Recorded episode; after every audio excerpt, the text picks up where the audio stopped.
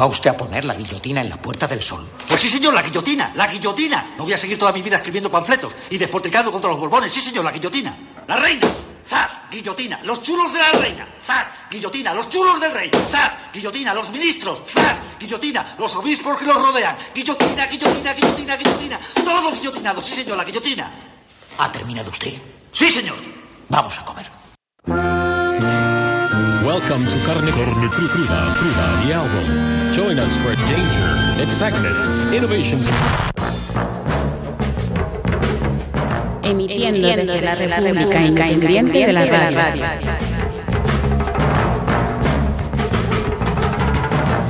La izquierda sigue a la gresca, ahora por el decreto de la reforma del subsidio de desempleo. Podemos ha votado en contra porque había un recorte en las pensiones para los nuevos parados de larga duración de más de 52 años, que cotizarían menos que los actuales. Esto es cierto. Y fue una imposición de Nadia Calviño a Yolanda Díaz. También lo es que se podría haber aprobado el decreto, en el que había mejoras para 700.000 trabajadores, que hubieran entrado en vigor de inmediato, y haber seguido discutiendo sobre el recorte que no entraba en vigor hasta junio apostar por el bien mayor frente al mal menor, como hacía Podemos cuando gobernaba y como han hecho ahora Bildu, Esquerra y Venega con la condición de seguir negociando.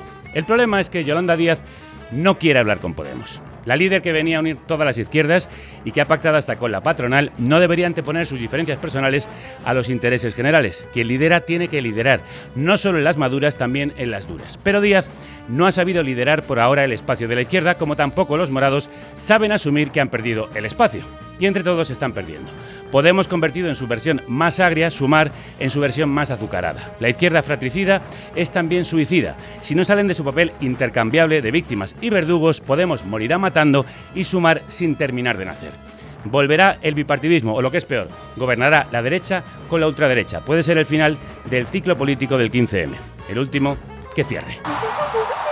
No he podido resistirme a pincharos el Olvídate y pega la vuelta de Pimpinela en esta chispeante versión del último disco de Ortiga con la cantante gallega de variedades, Pili Pampín. Hace dos años y un día que vivo sin él.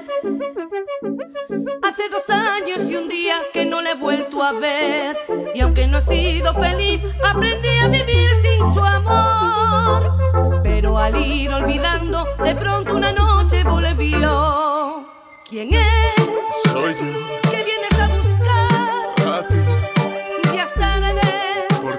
Porque ahora soy yo la que quiere estar sin ti. Por eso vete, olvida mi nombre, mi cara, mi casa y pega la vuelta. Jamás te pude comprender.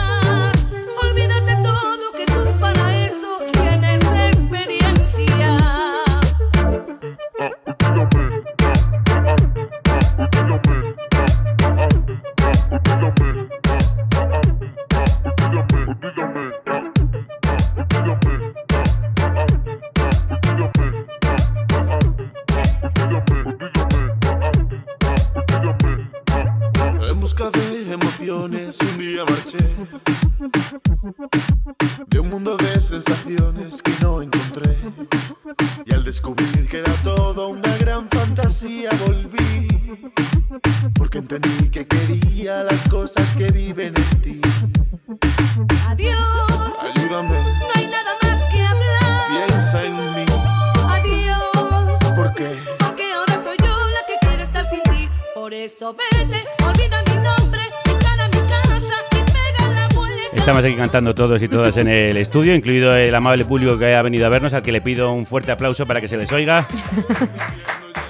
Aplauso que damos a Ortiga por este temazo, esta versión de Pimpinela, el Como yo te amo de Rocío Jurado, el Free from Desire en gallego y otras canciones populares gallegas forman parte del descacharrante disco de Ortiga con Pili Pampín, a la que conoció en una colaboración en TVG y de la que surgió este trabajo. Porque de la colaboración nacen proyectos y en la confrontación mueren. Hoy hablamos del no de Podemos y el sí condicional de Junts en la primera prueba de fuego del nuevo gobierno de coalición al que espera, visto lo visto, una legislatura muy difícil.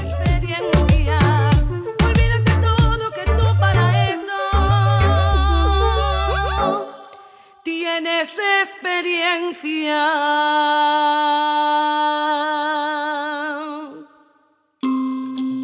Yo creo que esto es muy difícil.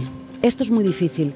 Si los partidos políticos anteponen sus intereses partidarios a la vida de la gente en una situación de crisis, eh, no podemos estar a estas alturas, la ciudadanía, sin saber que los políticos y las políticas hoy no están a la altura de su país. La posibilidad. En está- uno de los plenos más agitados y tensos de los últimos tiempos, el Congreso de los Diputados aprobó el pasado 10 de enero dos de las tres primeras normas del gobierno de coalición de PSOE y Sumar, necesarias para recibir 10.000 millones de las ayudas de Europa.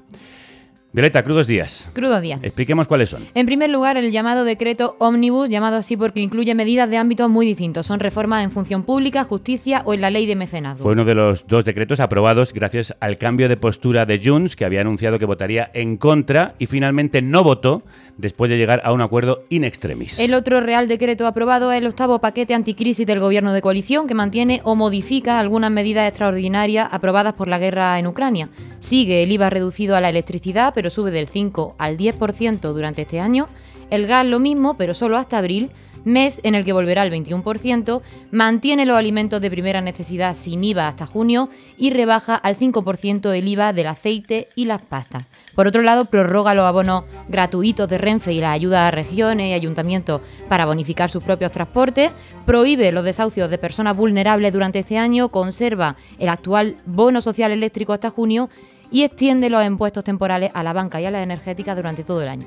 Pero hubo un tercer decreto que, como os hemos contado, no logró salir adelante por los votos en contra de PP, Vox, UPN y Podemos. Es la reforma del subsidio por desempleo, no confundir con la prestación. Hablamos de la ayuda posterior a la prestación para parados de larga duración. El decreto elevaba la ayuda de 480 a 570 euros los primeros seis meses y la ampliaba a los menores de 45 años sin cargas familiares, a los eventuales agrarios y a los trabajadores transfronterizos de Ceuta y Melilla.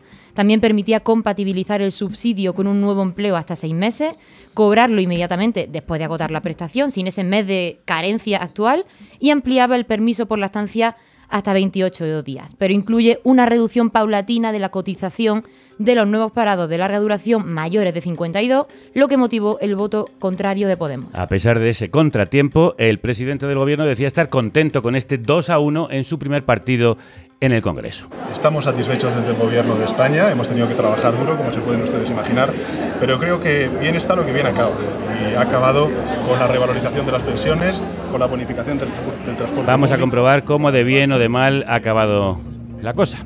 Hoy analizamos el no de Podemos y el no voto, el sí condicional de Junts a cambio de la transferencia de competencias de inmigración a Cataluña y cómo afectarán estas historias a la legislatura a izquierda y a derecha. Lamentamos profundamente que la política para algunas fuerzas políticas eh, sea un juego de gestualidad y de vendetas y de, de, estar más preocupados en este momento de coincidir. Es increíble que a esta hora de la mañana no tengamos ninguna noticia del Gobierno para saber qué piensan de las propuestas de Podemos, qué piensan de la retirada del recorte en las pensiones. Escuchábamos de las a la portavoz de Sumar, Marta Lois, y ahora a la líder de Podemos, Ione Belarra. Expliquemos cuál ha sido el choque con Podemos en la reforma del subsidio por desempleo. Violeta. Esa reforma proponía aumentar el subsidio que reciben los parados que agotan su prestación por desempleo de los 480 euros actuales a los 570 euros los primeros seis meses, 550 los siguientes seis y de nuevo 480 euros a partir de un año.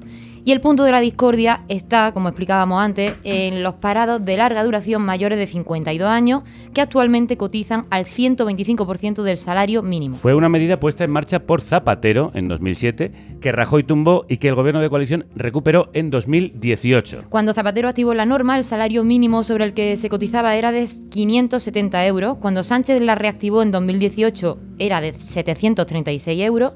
Y en 2019, cuando realmente entró en vigor, el salario mínimo había subido a 900 euros. Con el aumento del pasado viernes, el salario mínimo ha crecido un 54% en 5 años y se sitúa hoy en 1.134 euros en 14 pagas. Lo que Sumar defiende es que ese aumento del SMI compensa la reducción del porcentaje de cotización del 125 al 100 en cuatro años que preveía el decreto, para dejarla como tienen el resto de parados y los trabajadores que perciben ese salario mínimo, quienes, por cierto, cotizan hoy en día menos que los parados mayores de 52 años. Para Podemos es un recorte que iguala por abajo a un grupo que debe ser más favorecido de cara a su pensión y por eso ha votado en contra. ¿Y a quién afecta que no se haya aprobado? Principalmente a los parados de larga duración menores de 52 años con derecho al subsidio de desempleo, unas 700.000 personas que dejarán de recibir una subida de unos 900 euros anuales y la posibilidad de compatibilizar un empleo con esa ayuda durante los seis primeros meses. El subsidio se ampliaba además a colectivos hasta ahora excluidos. Sí, a eh, menores de 45 sin cargas familiares y a trabajadores eventuales del campo. También amplía el permiso de la estancia universal hasta los 28 días y aprueba que los convenios autonómicos prevalezcan sobre los estatales cuando sean más favorables al empleado. Pues para discutir esta disputa en torno a este subsidio hemos invitado a dos economistas que representan ambas posturas, el sí y el no. Eduardo Garzón es economista, profesor en la Universidad Autónoma de Madrid y miembro de ATAC en España, que escribió un artículo en nuestro medio asociado, el diario.es, titulado ¿Por qué Podemos ha tumbado la reforma del subsidio y por qué es un grave error? Edu, crudos días. Muy buenos días. ¿Por qué, qué es un grave error? Bueno, pues porque en realidad en ese decreto se incluían muchísimas medidas, algunas de ellas ya estaban en vigor, como lo acabáis de comentar, que beneficiaban a mucha gente, como la acumulación del permiso de lactancia o también la prioridad de eh, los convenios autonómicos frente a los estatales y luego otras medidas que no iban a entrar en vigor todavía, pero que desde luego iban a beneficiar a muchísima gente. No, sabemos si al final acabará rescatándose esto. Eh, tenemos experiencias en las que, por ejemplo, eh, la ley Mordaza, pues a pesar de que hay voluntad por muchos partidos políticos de cambiarla, pues no se ha cambiado. ¿no? Entonces podría ocurrir lo mismo, espero que no. Por eso digo que es un error, alegando pues la, una especie de justificación en torno a uno de los elementos de ese decreto que hablaría de una reducción progresiva de la cotización para los mayores de 52 años en su eh, subsidio, pero que la han calificado Podemos como recorte y yo creo que eso dista mucho de la realidad y voy a ejemplificarlo de una forma muy sencilla. Eh, cuando un gobierno recorta, como hizo Mariano Rajoy hace 10 años, como está haciendo actualmente en mi ley en Argentina, lo que quiere hacer es recortar gasto público, ahorrar dinero. Y este decreto, si se hubiese aplicado, hubiese incrementado en 647 millones de euros el gasto público en el primer año. Entonces, no se puede hablar de recorte, al menos tal y como lo hemos entendido siempre. Es una banalización de la palabra recorte. No un recorte para todos los trabajadores, no un recorte en la cantidad global que se destina a prestaciones, pero sí un recorte para esas personas mayores de 52 años a partir de que entrase en vigor el 1 de junio ese decreto. Claro, es que utilizar la palabra recorte es conflictiva por lo que estoy diciendo. Nos, recuerda a los recortes salvajes de Mariano Rajoy de eh, voy a eh, disminuir la pensión de jubilación, a atrasar la, la, edad de jubilación, reducir el sueldo de los empleados públicos. Y esto, si se quiere calificar como recorte, hay que matizar que en realidad la pensión que cobrarían todos estos mayores de 52 años iba a subir a lo largo del tiempo. Entonces, vuelvo a lo mismo, se puede calificar de recorte algo que en realidad está subiendo, porque hemos visto en otras ocasiones como otro tipo de medidas, ninguna eh, ley ni ningún decreto ha sido perfecto y siempre se le puede sacar un pero,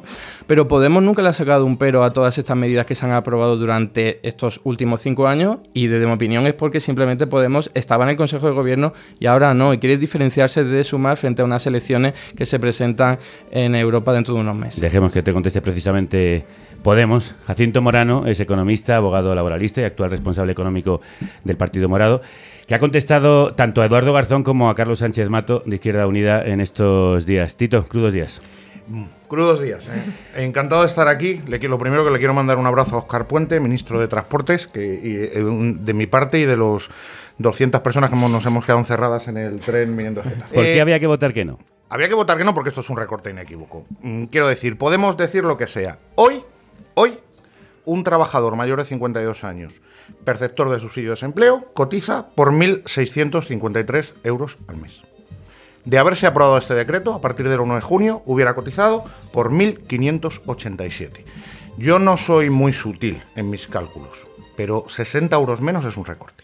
Y es un recorte que, si, que a quién se está aplicando? A trabajadores que tienen una larga vida de cotización, al menos han tenido que cotizar 15 años, que han pasado a cobrar 480 euros al mes, por debajo del umbral de la pobreza, que tienen o bien cargas familiares o ninguna otra renta, y que tenían desde el año 2007 una compensación de eh, que se les cotizara porque tenían derecho a ello, porque llevaban muchos años pagando impuestos y cotizando, que se les cotizara un poco por encima del salario mínimo.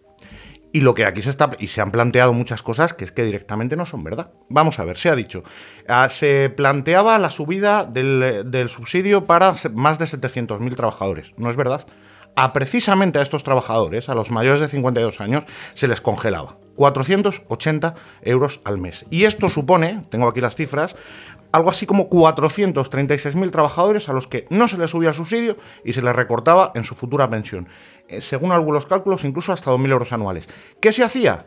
Con los noventa y tantos millones de euros que se ahorraban para, eh, que, recortando las pensiones de esta gente, subirles a otros, eh, a otros trabajadores que percibían el subsidio. Se está diciendo, bajémosle las pensiones a 436.000 trabajadores para subirles el subsidio a 274.000. Yo digo, ¿esta es la lógica de un gobierno progresista? Quitar al último para dárselo al penúltimo.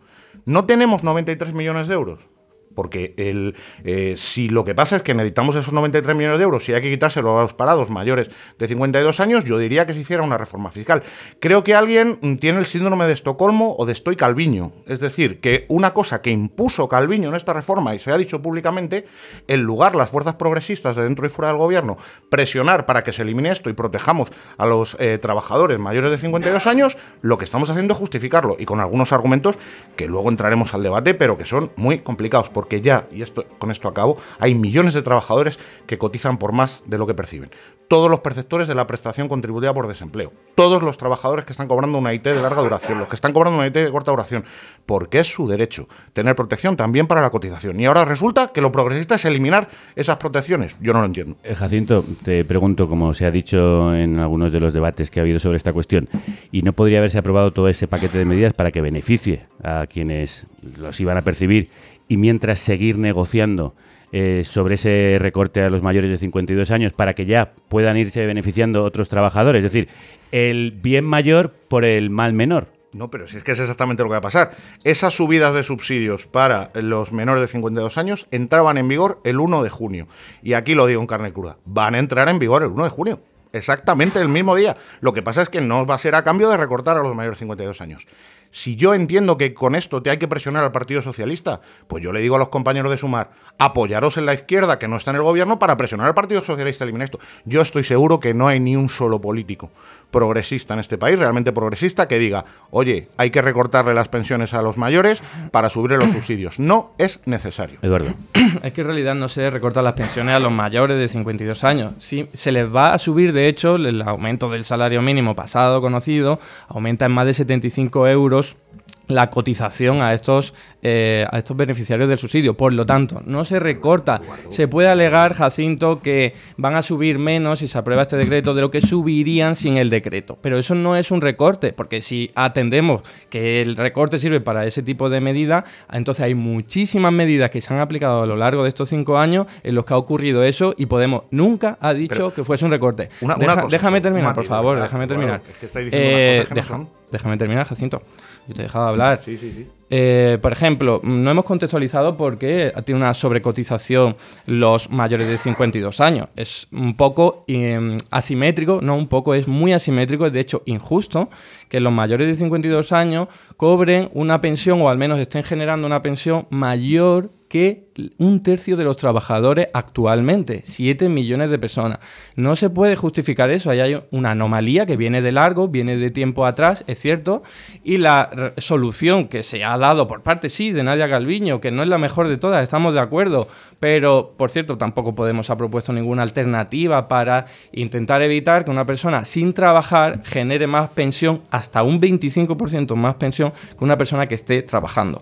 O como digo, que genere más pensión simplemente que 7 millones de personas que están trabajando, incluso algunas personas que simplemente tienen prestación por desempleo en vez de subsidio. Ahí hay una anomalía, hay un agravio comparativo que se ha pretendido solucionar así. Y que no es la mejor solución, desde luego, pero oye, es una solución que hay que incluirla dentro de un pack con muchísimas medidas y voy a terminar con lo siguiente. Si calificamos esto como recorte, a pesar de que las pensiones de estos beneficiarios van a seguir subiendo y en función... ¿Cómo que no? Si, Que no es cierto, Eduardo. Vamos a ver, Jacinto, si van a seguir subiendo actualmente... En términos este- reales. En términos reales, en, No, no, compara- perdona, en términos re- comparación con el año pasado... Contéstame que somos economistas. En términos reales, Jacinto, en términos reales, el salario mínimo en el año 2021 subió. No, el- no me digas salario mínimo, dime la pensión de esta gente. pues te En- en pregunto el términos reales. La, la pensión cotiza sobre el salario Claro. mínimo. Si el salario mínimo va subiendo, aunque haya bajado el Pero porcentaje, como baja, se puede compensar. baja. No, no se puede compensar. Esto, cuando yo tenía ocho años, me decía mi abuelo, ya tienes un año más, cualquier día me pillas. Y no, nunca iba a tener la misma edad que mi abuelo, porque el 100% de una cantidad nunca puede ser igual al 125% de una cantidad. Y si tú Bueno, lo que estás diciendo es, vamos a mantener esa cantidad, en el mejor de los casos, perdóname, eh, vamos a mantener esa cantidad en el mejor de los casos, pero va a seguir pasando el tiempo, en términos reales eso está bajando.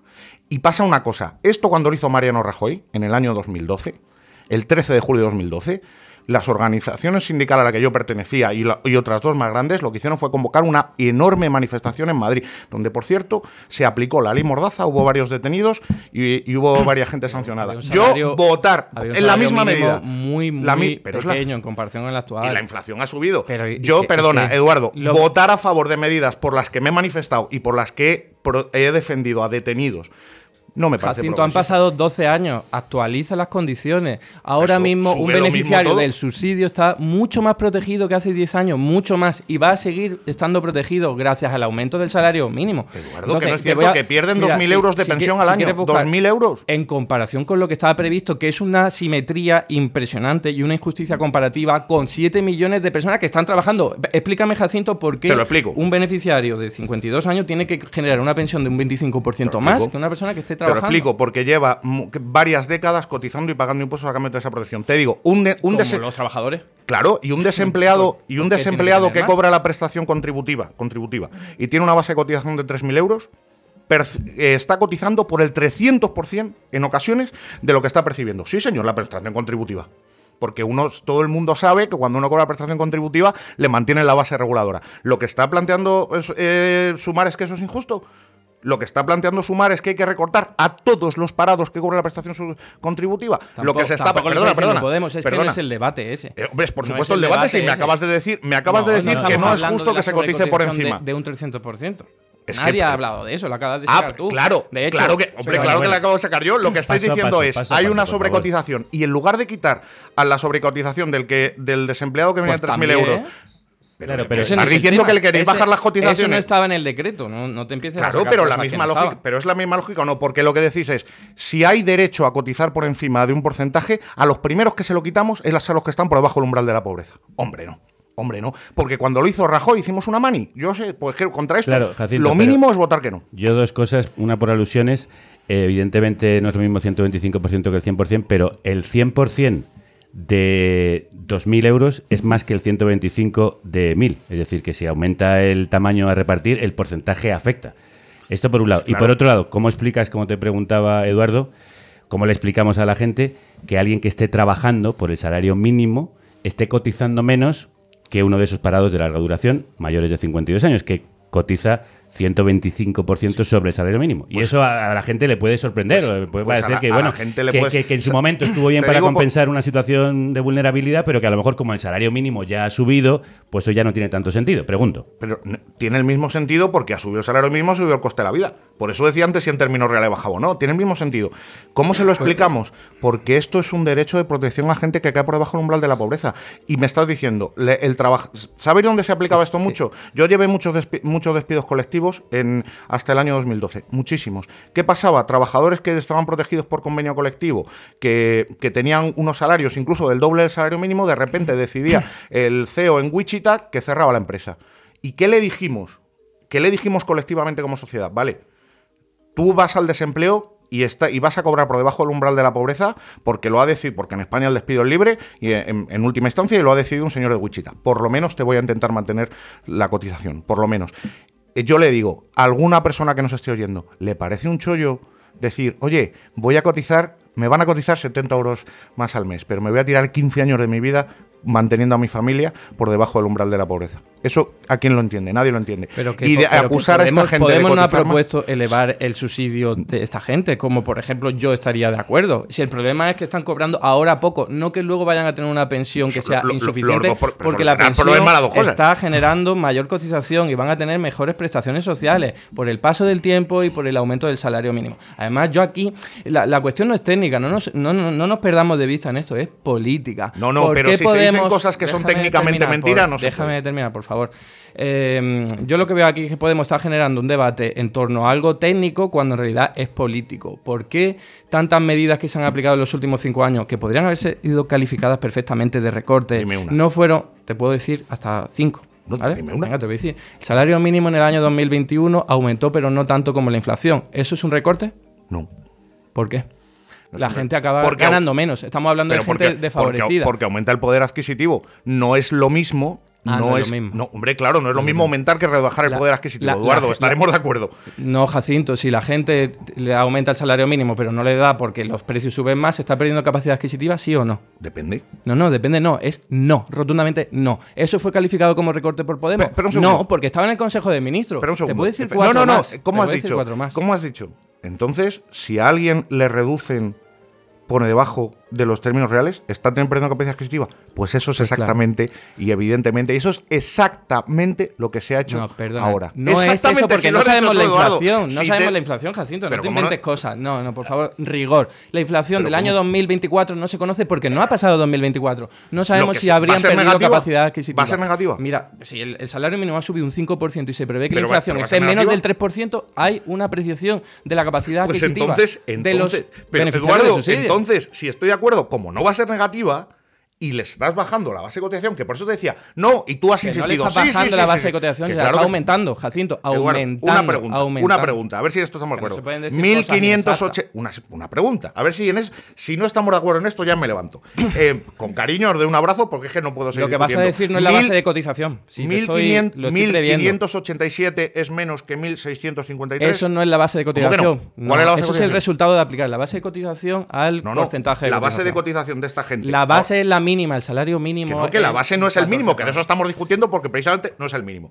Ahora cotizan por 1.653, a partir Que de ese junio es el por resultado de aplicar 1.587. la base mínima al porcentaje. ¿Y esa es su base o no? mínimo. Entonces, Pero ¿cuál ¿pero esa es su base cotización o no? La base aumenta, Pero su no, pensión va a aumentar por encima de la 1.605, inflación. pero- en 2021 no ocurrió, en 2022 tampoco. Podemos no dijo que no. ¿Por qué? Porque estaba en el Consejo de Ministros. Porque no se modificó Porque ninguna Podemos norma. Está generando una estrategia para diferenciarse de sumar, porque no le queda Sí, otra en no aprobar a las recortes, elecciones. oye, No, pues claro, no hagáis recortes. Solo ahora, vamos- en el año 2021 y 2022 no. Y te puedo decir un montón más de medidas donde no dijo ni mu con peros que se Dime una Si nos vamos al plano político, Jacinto, te quiero preguntar. Sumar dice que mantuvo su mano tendida en todo momento para negociar, para poder presentar esta reforma como proposición de ley si hacía falta, que querían escuchar a Podemos permanentemente. ¿No ha sido así? Eh, yo solo sé que votaron, todo el gobierno votó en contra de que esto se tramitara como proyecto de ley. Esto es lo único que sé, yo estaba ahí en el Congreso. El proyecto de ley, Pero para explicárselo haber- a los oyentes, Claro. permite que haya un debate en torno y, y enmiendas. Hay un contraste. Nosotros negociamos con el, eh, con el gobierno, porque entiendo que esto es todo el gobierno. Yo entiendo que esto es lo que defiende Calviño y otras cosas defienden otras cosas, pero en verdad se habla, con, se habla, se habla como, como todo el gobierno. Yo, nosotros negociamos el, el decreto de medidas anticrisis con la siguiente condición: aprobando una enmienda por escrito y a condición de que todos los partidos del gobierno votaran a favor de que esto se tramitara como proyecto de ley para que esa enmienda entrara, que fue la prolongación durante cuatro años de la protección a los deudores hipotecarios. Eso es lo que dice Sumar, que también ha ofrecido en este caso. Pues no veo yo la oferta, porque la cuestión es, si en teoría lo había planteado con el bloque nacionalista galego, ¿por qué no votaron que, que se tramitara esto como proyecto de ley? ¿Dónde está el texto de la enmienda que se comprometía a todo el gobierno a votar?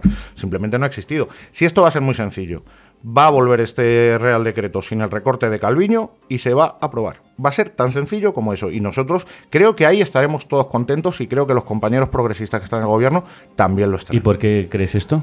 Hombre, porque no, no, no tiene más remedio que hacerse esto. Por la postura de Podemos ha servido para que la parte reaccionaria del, o, o más a- a- a cercana a postulados liberales del Partido Socialista sepan que esto no lo van a poder aprobar con un recorte. Yo que estoy seguro que nos van a ayudar los compañeros que están en el gobierno, son progresistas, a que no haya este recorte. ¿Y no habría sido mejor, como proponía Eduardo Garzón en el diario.es, que se hubiera aprobado ya todas las medidas que benefician a un montón de gente, como hemos explicado, y si hubiera seguido negociando para mejorar la situación de esas personas de mayor de más de 52 años hasta que entrase en vigor en junio? Es que el recorte, en el momento en que nosotros hubiéramos votado que sí, ese recorte ya estaba en el BOE. Que ya estaba previamente, pero se mantenía en el BOE. Y entonces era No, hasta junio no iba a entrar en vigor, ¿no? ni la otra parte, claro. No, hay otra parte que sí. Ni la otra. Ni, ni- el permiso ni- de lactancia. respecto a los subsidios, no. Bueno, pero Que el- hay otras si medidas entraba- que benefician si a mucha gente. si que entraba, por que os ejemplo- dan igual. Toda esa No, no, gente no, que no, tenía no, una no ayuda ya tenía una ayuda Eduardo, en y diciembre pare- de y pa- 2023. Y, yo lo que sí sé positivamente es que es cierto, es cierto que había la- el derecho a la acumulación de permisos estaba allí, pero vamos a aprobar y más, y más de- cosas. Sí, la, la prevalencia de los convenios autonómicos, que eso es lo que explica que los nacionalistas hayan votado a favor. Y Tendríamos horas para discutir sobre la prevalencia de convenios autonómicos. Sí, y más cosas. Sí, por ejemplo, la, elimina- la eliminación de determinados subsidios también. Pero dentro de todo, lo único que suponía una pérdida de derechos, una pérdida de derechos, que nosotros no íbamos a aceptar que estuviera en el BOE, sobre todo porque no perjudicaba la reforma de los otros parados, era esto. Si es muy sencillo, ¿cuándo se tarda en aprobar un, re- un decreto? ¿Cuánto se tarda en aprobar un decreto? Lo sabemos, un decreto que ya está preparado y ya ha pasado todas sus fases. El- un consejo de ministros. Podría en este si yo le invito a nuestro gobierno, le invito a los compañeros de Sumar que presionen al PSOE y ahí tendrán todo nuestro apoyo para en el próximo consejo de ministros sacar este decreto sin el recorte. Y eso sale convalidado. No es cierto que también Podemos, cuando estaba en el gobierno, como antes decía Eduardo Garzón, aprobó ciertos avances, pero con recortes del PSOE, porque admitía su debilidad que- dentro del es que Ejecutivo. eso- esos recortes del PSOE puede que no había habido Quiero decir, ha habido leyes, como por ejemplo la ley de vivienda, que no se aprobó como quería Yone Belarra, sino Sí, en pero- parte recortada como quería el PSOE. No, no, pero cuidado, hay un matiz entre, entre dos elementos. Una cosa es no conseguir todo lo que, lo que necesitas. Por ejemplo, ese es el, lo voy a poner ejemplo claro. La reforma laboral que, que planteó en su momento la ministra Yolanda Díaz. Suponía muchos avances, ningún retroceso, pero había muchas cosas que estaban pendientes. Muchos avances, ningún retroceso. Eh, vamos a seguir presionando, yo estoy seguro que todo, toda la gente es progresista, vamos a seguir presionando para mm, eh, defender el despido y tal. Eso es una cosa. Y otros términos es, hay un avance, pero hay a la vez un retroceso. Estás diciendo que mejoras a 240.000 personas para recortarles a 400.000. Eso ha ocurrido Podemos muchas veces a lo largo de estos podemos- cinco años y Podemos no ha dicho ni dime una vez Ni- donde a dime ver, una vez Te he dicho ya lo uno, que- te lo me- decir más. Si me Terminamos entonces hablar, con eso, que dejo- nos queda poco. Es que de- me, me estás diciendo que no más, se te consiguió modificar a- mejor. yo- una modificación a peor. Pero tranquilízate, que Una te lo voy a comentar si me dejas hablar. Te Por ejemplo, la- el mecanismo de equidad intergeneracional supone un recorte sobre la capacidad adquisitiva de todos los trabajadores, de todo, de todos los trabajadores, también los que menos renta tienen. Eduardo, si ¿Por qué si Podemos no votó que no? por amor de ¿Por Dios. Qué Podemos votó, no votó que no? ¿Por qué Porque- no tuvimos afortunadamente terminar, ningún partido político que en el Congreso tuviese la llave y dijese, no, esto es un recorte? Porque se podría haber alegado. Pero- Yo he estado muchos años criticando esa medida porque supone una, un empeoramiento de las condiciones de los trabajadores. de acuerdo. Te pongo otro ejemplo. A ver Es un si me- estás- no, perdón, es que, me, es que me estás diciendo otro. que las ¿No medidas gusta este? Te redistributivas traigo son contrarias a los trabajadores. ¿Por qué en el año Tío, 2022, cuando se redujo la financiación para que las comunidades autónomas contrataran a personal sanitario, no fue votado no por Podemos, por ¿cómo se- ejemplo? pero, pero ¿cómo que se redujo? Vamos a. Se redujo Claro. después de un boom en el año Claro. 2020-2021. O sea, ¿me estás diciendo que la eliminación de los fondos extraordinarios es un recorte? sí, porque ¿qué No. pasa? ¿Que no hay necesidades en la sanidad? Por supuesto, ¿Por que, por supuesto que necesita la ¿No sanidad. Lo que no, recortamos hay- en personal lo que, sanitario? Lo que, no hay- lo que no había era ¿No recortamos en personal sanitario? No ¿En, re- en el año recorto- 2022? No, ah, no, eso no, es un recorte. hombre, no, claro que no. Claro, porque veníamos de una cosa muy Claro alta, como la sobrecotización de los pero- mayores de 52 años. No, pero es que la sobre. Pero Podemos ¿Por, por qué lo no. sobrecotización? Claro. ¿Pero por qué lo llamas sobrecotización? Porque son 125%, no un 100% Pero ¿y qué te como parece? cualquier ¿y qué te- otra persona. Pero no, cualquier otra persona. ¿Qué te parece que un que una persona en incapacidad temporal? ¿Qué te parece? A ver si la idea está Eso es bien. otra condición Pero ¿te parece bien o mal? Es otra condición ¿Te diferente. parece bien o mal? ¿El qué? Que una persona que, que esté en incapacidad temporal de larga duración cotice por un, un 140 de lo que cobra. temporal, Jacinto, no son Pero ¿te parece bien o mal? ¿Te parece bien o mal? Eso me parece bien, porque no está en las mismas condiciones Ah, que una persona parada pero de sin em- 52 no, años. está en mucho mejores no condiciones porque el otro está viviendo por debajo del umbral de la pobreza, tiene que mantener a su familia, claro. Perdona, pero es que eso es una generalización. Hay gente No, con no. un subsidio de más de 52 años que luego empieza- empiezan a trabajar. Bien, pero mientras, muy bueno, pero mientras cierto. empieza a trabajar está por debajo del umbral de la pobreza, ¿sí o no? No, aquí, mira, por, por- 480 no. euros está por debajo. Esto no De es un- una cuestión técnica, es una cuestión política. Podemos Sí, necesitar política, no diferenciarse electoralmente de sumar de aquí a las elecciones de eh, europeas y ha cogido un pero que se pueden sacar 800.000 peros de cualquier decreto y lo ha cogido aquí simplemente porque Podemos no está en el Consejo de Gobierno. Bueno, cerramos con una última conclusión de Jacinto después de la conclusión de Eduardo. Berbera, Eh, por favor. Yo creo que hay una muy buena noticia, que es que se ha parado un recorte y que el Consejo de Ministros y yo le llamo a los compañeros de Sumar a que cuenten con nosotros para seguir presionando al Partido Socialista para que aquí no venga nada con recortes. Yo estoy seguro que toda persona progresista va a estar de acuerdo con esto. Y una cosa es Nadia Calviño. Y una cosa es tener que pactar con Nadia Calviño y otra cosa es creerse lo que dice Nadia Calviño. Eso creo que es un mal camino. Yo agradezco mucho a Eduardo Garzón y a Jacinto Morano que se hayan querido sentar en esta mesa, en este acalorado debate. Encantadísimos y queriéndonos mucho igualmente. Yo la próxima vez que vengan voy a hacer menos guion porque lo han contado yo todo y teníamos aquí una barbaridad de números y de preguntas que la guardaremos para la próxima. No Yo creo que ha sido un debate muy, muy interesante para que cada uno se haga con su criterio. Lo habéis explicado con enorme claridad. Muchísimas gracias a los dos. Un placer. Muy buenas. A pie de calle, con vistas a la calle. Con cámaras y focos. Con realización en directo. Para que no solo se escuche, También se también ve. se vea. Para hacer tu propio videopodcast, videopodcast, videopodcast. O tu podcast a secas. Escribe a publi@carnecruda.es. publi@carnecruda.es. Y ven a grabar a la República Independiente de la Radio. Un estudio diferente, diferente para programas Para sugerentes. programas sugerentes. Pues ya sabéis, si queréis hacer aquí un programa tan bueno como este que hacemos los de carne cruda, pues el mejor estudio, el de la República Independiente de la Radio, donde vamos a la otra parte de lo aprobado y lo negociado en esa acalorada, también acalorada, sesión parlamentaria de la semana pasada. Unidas Podemos sí votó a favor del plan anticrisis y el llamado decreto ómnibus. Ambos salieron adelante gracias a un acuerdo con Junts a última hora porque el Partido Independentista hasta el miércoles había dejado claro que votaría no a los tres decretos. Analicemos qué ha ocurrido. La astucia puede ser una virtud si no se abusa de ella, ya se trate de un gobierno, sus socios, la oposición o en este caso, Junts. Porque aunque unos y otros intenten hacer ver lo contrario, al PSOE y al partido de Puigdemont, como en el chiste del dentista y el paciente, no les conviene hacerse daño. Unos necesitan la amnistía y los otros sobrevivir en el Congreso. Escuchábamos un fragmento de la crónica titulada Las lentejas de Bolaños y la astucia de Junts que firmaba Neus Tomás, la directora adjunta y responsable de la delegación de Cataluña de nuestro medio asociado eldiario.es. Neus, buen día. Buen día. Bueno, después analizaremos lo que ha acordado. Pero antes, recordemos lo ocurrido. Tú has definido ese día como un Vietnam. ¿Por qué? Bueno, era una pequeña referencia al libro de Enrique González, eh, cuando compara la, la dificultad a veces de tomar decisiones en el periodismo y, y acertar, ¿no?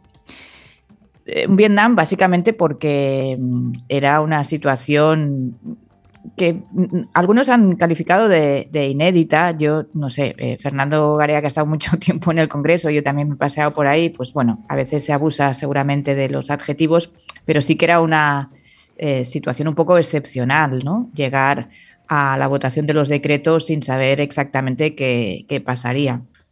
Es cierto que pasaron muchas cosas, ¿eh? pero lo primero que pasó es que una vez más eh, Junts viró el barco en el último momento porque recordad que ese mismo día eh, Miriam Nogueras decía que votarían que no y en la radio por la mañana aquí en, en Barcelona había dicho que ya sabía lo que tenía que hacer el gobierno y era retirar los decretos. Y, y a posteriori el propio Jordi Turull, el secretario general, ha reconocido que ellos iban a votar que no y que, bueno, empezaron a pedir cosas al PSOE y el PSOE las, las fue aceptando. Turull, que por cierto había estado el martes por la noche negociando eh, ya en Madrid, como llevaban desde varias semanas, ¿no? Eh, bueno, si fuese una. Si tuviésemos que poner nombres, personajes y, y qué pasó, bueno, pues pasó que, que, Junts no contaba que se le diesen tantas cosas y que lo hemos, luego hemos visto que tampoco eran tantas como las que acabó vendiendo, ¿no? Y yo decía lo del chiste del dentista porque Junts sabe hasta dónde puede apretar. Junts necesita eh, que Pedro Sánchez aguante como mínimo hasta que la, amnistía no solo esté aprobada, sino esté vigente. Y ahí estamos hablando no de estamos hablando de meses y no sabemos si, serán muchos o muchísimos. Y de ahí que, la duda es si, si a lo mejor Pedro Sánchez, sabiendo cómo sabe también eso, pues podría haber aguantado un poco más. O a lo mejor tendría que haber presentado eh, estas medidas de otra manera que no fuese este decreto Macedonia, como, como se le llamó, eh, porque es verdad que tenía muchísimas cosas que a lo mejor no deberían haber estado todas juntas. Citaba Neus Tomás a Fernando Garea, adjunto al director del Español, porque está hoy aquí con nosotros. Fernando, bienvenido, como siempre. ¿Qué tal? Buenos días, muchas gracias. Los decretos salieron adelante con 172 votos a favor y 171 en contra. Cuando llegó el momento de la votación, eh, los diputados de Junts no se abstuvieron, sino que directamente no votaron. ¿Qué simboliza este gesto? Es un desprecio del PSOE. La verdad es que no es habitual, porque el resultado práctico, además, en la votación es lo mismo abstenerse que, que, no votar. Supongo que tendría que ver casi con la infraestructura de ellos, de en qué momento se llegaba el acuerdo o no, y aguantar hasta el último momento sin votar por si había que, votar que no. Ya digo, efectos prácticos no, pero eh, a efectos políticos y simbólicos sí que da la impresión de cómo hasta el último momento, y como explicaba Neus, ellos estuvieron eh, al borde de, votar que no y solo cuando vieron que sí que recibían cosas, incluso algunas de las que no, no, contaban con, eh, tener, yo creo que es cuando deciden no votar y no participar y daba lo mismo en ese momento. Yo creo que de cara a los resultados de lo que consiguieron o no, yo creo que eh, hay dos, eh, dos, análisis, uno el, político y otro el material. El político, la cuestión es que hay que preguntarse, y yo creo que esa pregunta es la, la clave, es si un gobierno progresista debe asumir el compromiso de ceder competencias que tiene que ver con la inmigración. Y cada uno que se haga, eh, y además lo cede a un partido que sabemos que, que está en disputa eh, con, eh, con, otra formación que ha surgido del independentismo y que es claramente xenófoba. Yo creo que esa es la, pregunta pertinente.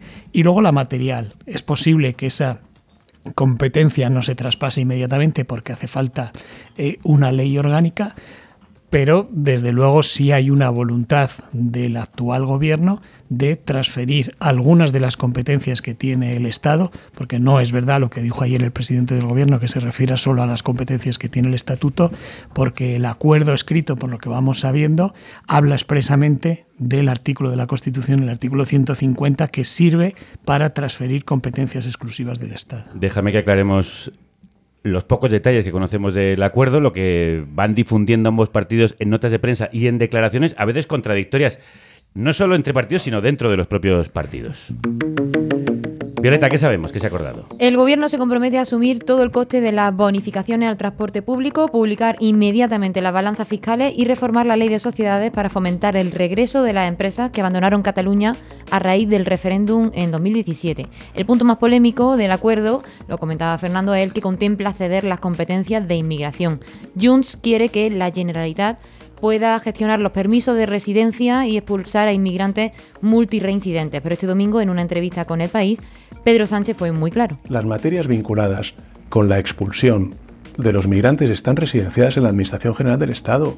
Si es que tenemos un pacto de migración y asilo eh, firmado con Europa, donde a lo que vamos precisamente no es una centrifugación, sino una eh, mayor coordinación de las políticas de migración. Neu, ¿qué implica entonces ese punto del acuerdo que delega competencias de inmigración a la Generalitat? Bueno, lo primero que hay que decir es que Junts eh, asegura que hay un documento firmado por parte del PSOE y, de, y, donde se establece qué es lo que se acordó y que no lo van a enseñar, mm, que es un mal ejemplo de transparencia, eso para empezar. Entonces, lo que tenemos, que lo explicaba muy bien Fernando y vosotros, lo que tenemos, lo primero que tuvimos fue una nota de prensa, una nota de prensa donde se hablaba de una transferencia completa. Eh, es cierto que después, cuando se les preguntó, eh, hablaban de la, del artículo 150.2, el de la delegación de competencias, y se, recordaba, por ejemplo, pues que, el tráfico eh, se, cedió de esta fórmula, pero, pero no se cedieron todas las competencias de tráfico, eso para empezar, ¿no? Y luego, si entramos en el, en el tema importante, que yo sí creo que es el de la migración, recordad que Puigdemont ya en su comparecencia en Bruselas lo citó. no es una cosa que aparezca ahora de la nada, es algo que Junts lleva mm, tiempo eh, diciendo. Em, cuando se habla de la guerra cultural, ¿no? cuando hablamos de la guerra cultural en, Europa o en, otros, o en otros puntos, estamos hablando de esto. Es decir, eh, yo os voy a dar un par de datos que creo que ayudan a explicar un poco en qué consiste la estrategia y que sí que tiene que ver eh, con, la amenaza de la extrema derecha independentista, pero, pero no solo. Es decir, mira, hay una encuesta del Centre de Estudios de Opinión, que es el llamado CIS eh, catalán, que sabéis que depende de la Generalitat, de antes del verano, donde aparecía que los eh, catalanes creen, creemos, para entendernos, que en Cataluña hay muchísimos más migrantes de los que en realidad hay. ¿No? El porcentaje es de aproximadamente un 21% de personas que han na nacido eh, fuera eh, y en cambio la gran mayoría creen que como mínimo hay 15 puntos más.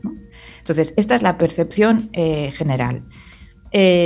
si vamos a otra encuesta, esta hecha después del verano, hace, hace muy poco, por partidos, los votantes de Junts y también los del PSC eh, consideran, el 65% consideran que hay demasiados migrantes.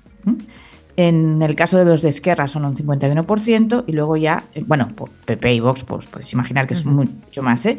Y en el caso, en el otro extremo estarían eh, los comuns y la CUP que están sobre el 22%. Entonces, lo que estamos asistiendo en Cataluña es a ese repliegue identitario que, hemos visto, que estamos viendo en Francia, porque recordad que ahí eh, el partido de Le Pen no solo va a ganar las europeas, según todas las encuestas cómodamente, sino que puede eh, mm, ganar las presidenciales. Eh, lo estamos viendo en Alemania, estamos viendo qué pasa en el norte de Europa. Entonces, Junts, que aquí se hace el chiste en, algún, en redes y no solo, ¿no? que ha pasado de declarar la independencia a rebajar el precio del IVA del aceite, en realidad lo que está haciendo es eh, trabajar un marco, eh, perdón por el tópico, pero el marco de guerra cultural y situándose en el ámbito que le interesa, y es el de mm, unos votantes que consideran, creo que equivocadamente, y ahí creo que estaremos todos de acuerdo, em, que hay demasiados migrantes y que, está, y, que en algunos casos, y ahí acabo, algunos de sus alcaldes han eh,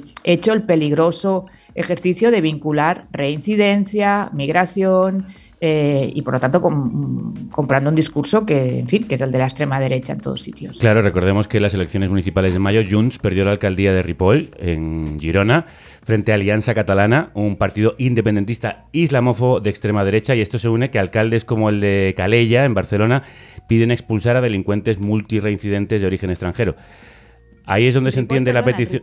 Eh, Javier, fueron vasos comunicantes, ¿eh? Justo los concejales que perdió Junts se fueron a Alianza.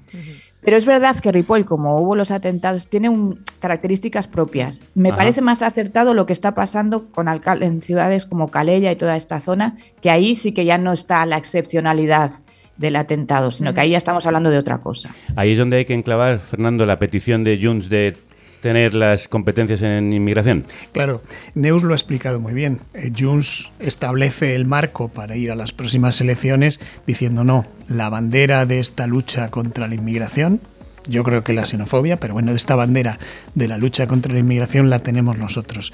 La cuestión es que la importancia del acuerdo de la semana pasada, sea cual sea su letra, es que el gobierno del PSOE y, Sumar le ha regalado a Junts el marco con el cual puede ir a esas elecciones. Es decir, el hecho de que además el debate pase más todavía a la agenda política en estos días después de ese acuerdo y el hecho de que Junts pueda hacer este tipo de discursos estos días, Jordi, Jordi Turul, que estamos oyendo en las entrevistas, quiere decir que le han regalado el marco y lo ha agarrado.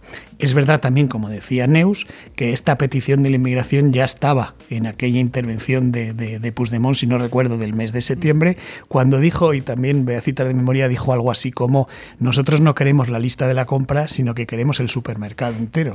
en la lista de la compra estaba las competencias de inmigración precisamente porque necesita competir contra esas formaciones, frenar los votos que se van eh, por ese lado y tener además ese marco para las elecciones. Quiero decir, es un, un planteamiento político perfecto para Junts que el gobierno progresista se lo ha regalado y por eso hacía yo la pregunta de si el gobierno progresista, más allá de lo material de las competencias, que desde luego es importante, está el ámbito político que a mí me parece muy destacado y muy importante. Claro, Fernando, pero ¿qué aplicación tiene esto si Junts, primero, no está en el gobierno y las competencias en inmigración no se pueden dar, solo se pueden delegar?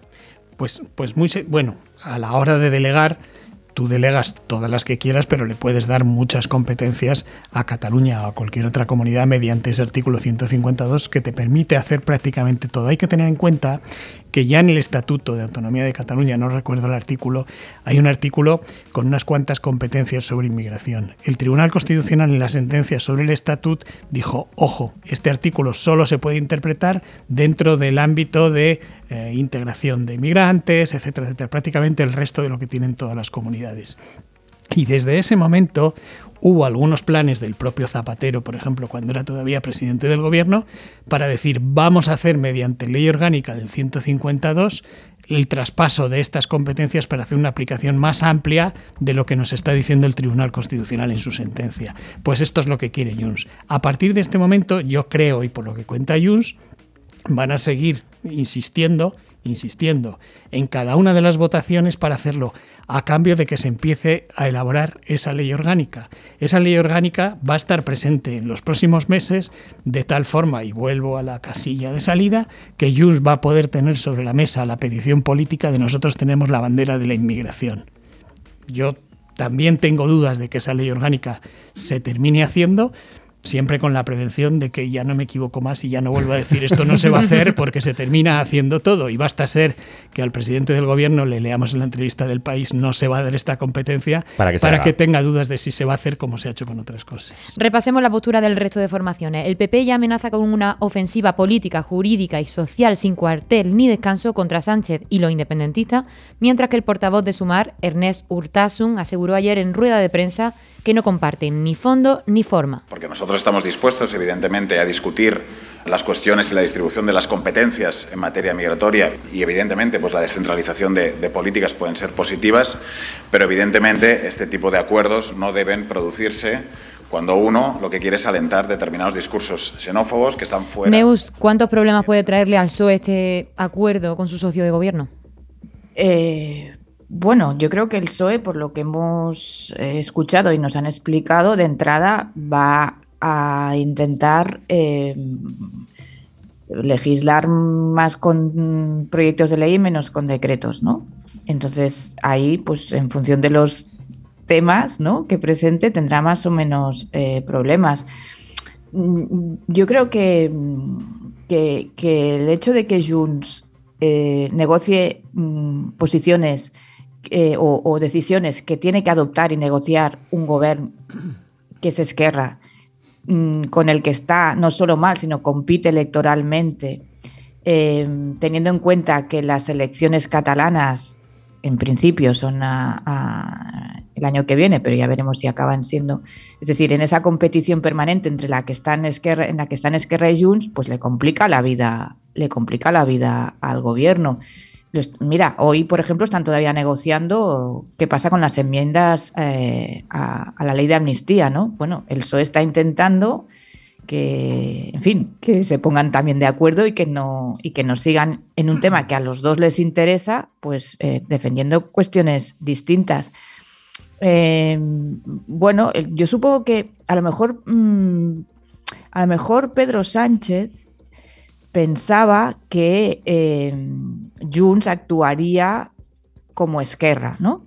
De una manera, es verdad que le ha dado sustos, ¿no? Por ejemplo, el decreto eh, de la, eh, la reforma Sí. laboral, pues en fin, pero Esquerra es como más previsible porque Esquerra no espera al último momento, no, no, cuando dice que lo va a votar, no se echa atrás. Y, y en cambio, esta, la manera de funcionar de Junts es la manera de funcionar de Puigdemont.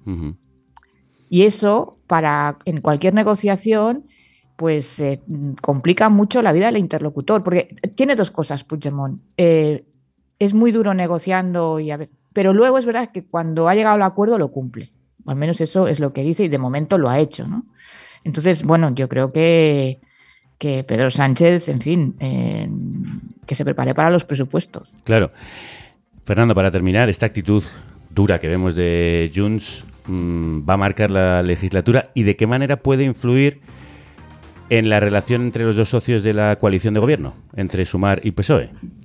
Bueno, yo, yo creo que uno de los problemas que tiene este gobierno desde el principio en su diseño es que las tres patas básicas sobre las que se, se apoya son patas duplicadas y que compiten entre sí, es decir, Junts con Esquerra, PNV con Bildu y Sumar con Podemos. Y yo creo que esa situación tan insólita y tan difícil hace que sea mucho más inestable todo y que en cada negociación, como hemos visto, eh, eh, sea difícil. En este caso concreto hay que recordar que no es la primera vez que un gobierno del PSOE negocia no con el partido que está en la Generalitat, sino el que está en la oposición. De hecho, el acuerdo sobre el estatut se hizo con lo que entonces era Convergencia en lugar que con Esquerra, que era el que estaba en el, en el gobierno. Y luego lo que sí tiene que hacer eh, Moncloa, y creo que está en ese periodo, es recalcular eh, la ruta y pensar que lo que le servía en la anterior legislatura para negociar ahora no le sirve. Por ejemplo, el tema de los decretos. Antes lo que hacía es que en un decreto sobre un tema metía un artículo, por ejemplo, me lo invento, que subía las pensiones, de tal forma que hacía casi imposible que, que otro partido votara en contra para no oponerse a la subida de las pensiones. Eso no vale. No le vale ya con Junts y no le ha valido con Podemos tampoco y por tanto tiene que aprender que lo que tiene que hacer es negociar antes de aprobar en los decretos. No en vano, el PNV metió una cláusula en el acuerdo por la cual tiene que ser informado y pactado los decretos antes de que se aprueben en Consejo de Ministros. Y la segunda eh, forma eh, que tiene que, que, cambiar es esto que suele hacer el PSOE de negociar dándole la patada al balón para adelante y ya me lo encontraré. Por ejemplo, pactó las comisiones de investigación con Junts y con Esquerra en el Congreso, pero por lo bajo, ya todos nos cuentan y luego algunas cosas las hacen públicas, luego dicen, bueno, ya veremos, no van a comparecer este, ni van a comparecer jueces, ni este, ni este, ni este. Es decir, hay una cierta pretensión, no diría de engañar, pero sí eh, de marrullear y ya llegará el momento en el que haya que discutir esto. Pero claro, al final la pelota te la terminas encontrando y vuelves a tener otra vez el marrón que has superado una vez, pero que lo vuelves a tener más adelante. Yo creo que esta forma de negociar es la que tiene que pensar, porque Junts, como explicaba Neus, no es Esquerra, no es Bildu, no es PNV y no le importa porque ya explican claramente que lo que están es a otra cosa, no a gobernar. Hoy hemos tenido a dos grandes directores adjuntos aquí en Carne Cruda, Neus Tomás del diario.es y Fernando Garea del Le Español. faltado y mejores personas. Y mejores personas, por supuesto, eso siempre, y mejores personas. Tenemos días. Tenéis vuestros días. Mejor los martes y los jueves que los lunes, miércoles y viernes. Bueno, Gracias, un abrazo a los dos. Empezábamos el programa con un pedazo de versión y vamos con otra. La de No me importa nada de Lucasal que ha hecho Nat Simmons con Annie Bisuit y Los Estanques, uno de los temas incluidos en su último disco, Felinas. Juegas a quererme,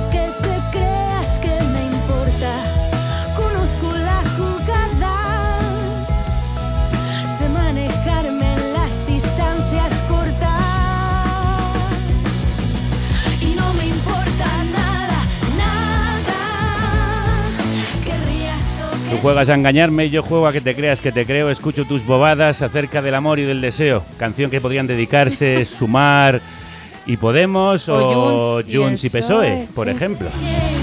Estoy nosotros mañana seguimos jugando, Violeta. Sí, mañana volvemos con un nuevo tomo y lomo en el que recordaremos quién fue y quién es hoy Silvia Plath, una de las voces más relevantes de la literatura del siglo XX, porque en pocas semanas se cumplen 61 años de la publicación de La campana de cristal, suya mítica novela publicada solo un mes antes de su suicidio.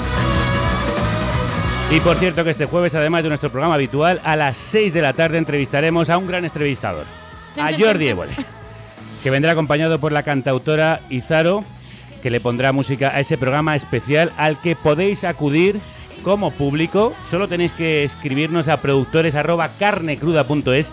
Tienen preferencia precisamente los que sean productores de la República Independiente de la Radio. A la que hoy han venido a darnos calor un montón de gente. ¿Qué tal? ¿Cómo estáis? Muy bien, ahí tienes un micrófono, ¿no? ¿Cómo te llamas? Jesús. ¿Qué tal? ¿De dónde vienes? Bueno, yo soy de Madrid, pero vivo en Brasil. Ah, ¿y qué haces allí en Brasil? Trabajar. Ah, bueno, ya, me- me- pero ¿y qué? Soy profesor de español en el Instituto Ah, Cervantes. Mira, bueno. ¿Y que has venido solo o acompañado? Solo. Eh, ¿Te ha gustado el programa? ¿Te has Mucho, disfrutado? ¿En Brasil qué tal con Lula?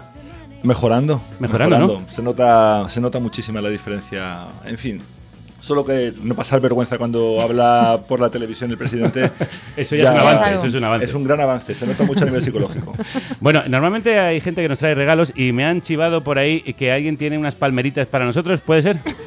Pasa ese micrófono, por favor. ¿Cómo te llamas? Crudos días. Daniel. Daniel, ¿qué tal estás? Muy bien. ¿Qué nos has traído? Eh, os hemos traído unas palmeritas de Morata. ¿Tú se has venido acompañado? Sí. ¿Por quién? Eh, Soy Hola. Tania. Tania es la que dice, uy, qué mal está el mundo, ¿no? Tania tiene una cara de madre mía, es que esto no se soluciona, vamos. ¿Y qué nos habéis traído, Tania? Pues unas palmeritas de morata de Tajuña. Ahí. Oh. ¿Sois de allí o qué? No, somos de Madrid, pero están muy ricas. Son míticas, sí. Nos dice, nos dice Kelu, que sabe mucho de viajes. Por cierto, escuchad su podcast, ¿Qué lugares? eh, que son míticas, que son míticas, que están buenísimas. Eh, Violeta, Voy abriendo, a los ¿vale? honores. Venga. sí, Bueno. una, una vez que las pruebas ya no puedes, No puedes dejar no de, puedes no elegir puedes otras. de- no puedes dejar de hacerlo. Bueno, ¿habéis disfrutado del programa? Sí, sí, sí, mucho. Interesante, ¿no? ¿Sois Sí. productores? Somos productores. Somos. eh, Ah, encima sois productores y habéis hecho posible la República Independiente. Sois diputados, dice me, Tania. sale, me sale diplomados. siempre, Diplomados, sí, diplomados también. Seguro que licenciados incluso. Bueno, pues licenciados, muchísimas gracias por vuestra visita. No, gracias a vosotros. Un abrazo muy fuerte. Mira palmera, nene. ¡Oló! ¡Oló! Pero qué contundencia, esto no son palmas. ¡Oh, madre mía, Sí, sí. madre mía, madre Bomba. mía! Bueno, que nos vamos.